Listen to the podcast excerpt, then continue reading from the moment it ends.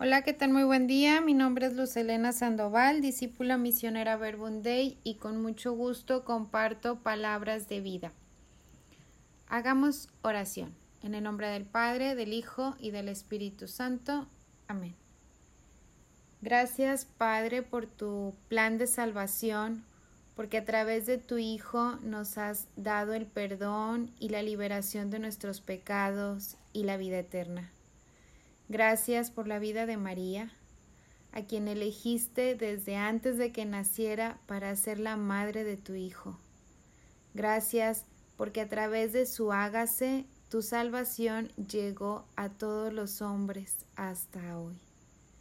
Ahora, Padre, al celebrar el nacimiento de la Virgen María, nos recuerdas que también nosotros fuimos elegidos desde el vientre de nuestra Madre y así como ella, cada uno de nosotros podemos ser un puente de salvación.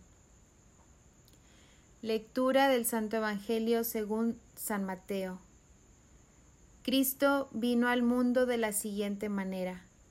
Estando María, su madre, desposada con José, y antes de que vivieran juntos, sucedió que ella, por obra del Espíritu Santo, estaba esperando un hijo. José, su esposo, que era hombre justo, no queriendo ponerla en evidencia, pensó dejarla en secreto.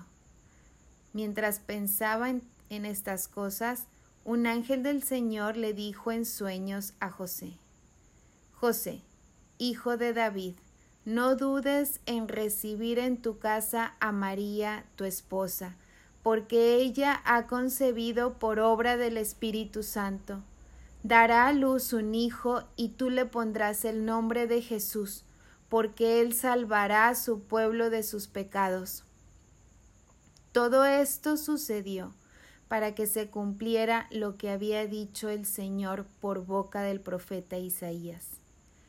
He aquí que la Virgen concebirá y dará a luz un hijo a quien pondrán el nombre de Manuel, que quiere decir Dios con nosotros. Palabra del Señor. Gloria a ti, Señor Jesús.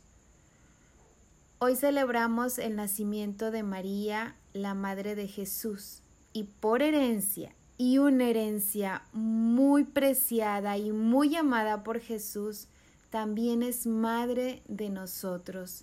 No las dio en la cruz. Celebrar el nacimiento de María es celebrar el nacimiento del plan de salvación que Dios tenía pensado desde el principio. Ya el profeta lo había anunciado. He aquí que la Virgen concebirá y dará a luz un hijo, a quien pondrán el nombre de Manuel, que quiere decir Dios con nosotros. Cuando la Virgen María fue concebida en el vientre de su madre, Dios ya la había elegido, y allí inicia el desarrollo de este proyecto de salvación. Dios a Jeremías le dijo ahí en Jeremías 1, versículo 5, antes de que nacieras ya te había elegido para que fueras un profeta de las naciones. Pues de la misma manera, desde el vientre de su madre, María fue elegida para ser la madre de nuestro Señor. El ángel del Señor le dijo a José, no dudes en recibir en tu casa a María, pues hoy nuestro Dios nos lo dice no dudes en recibir en tu vida a María, tu madre, porque la presencia de María en la vida del cristiano es imprescindible. Ella conoce, sabe cómo realizar a la perfección el proyecto de Dios. Y el proyecto de Dios aún no termina. Dios desea que todos los hombres se salven y lleguen al conocimiento de la verdad. Cada uno de nosotros tenemos una participación muy especial en este proyecto. También fuimos elegidos desde el vientre de nuestra madre. Nuestra vida no es casualidad, fue planeada, deseada y pensada por nuestro Padre Dios. Es necesario que cada quien encuentre su lugar en este proyecto. ¿A qué me llama, Señor? ¿Qué misión tengo en la vida?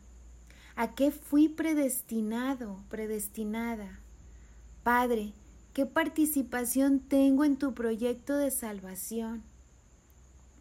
María es imprescindible en nuestra vida.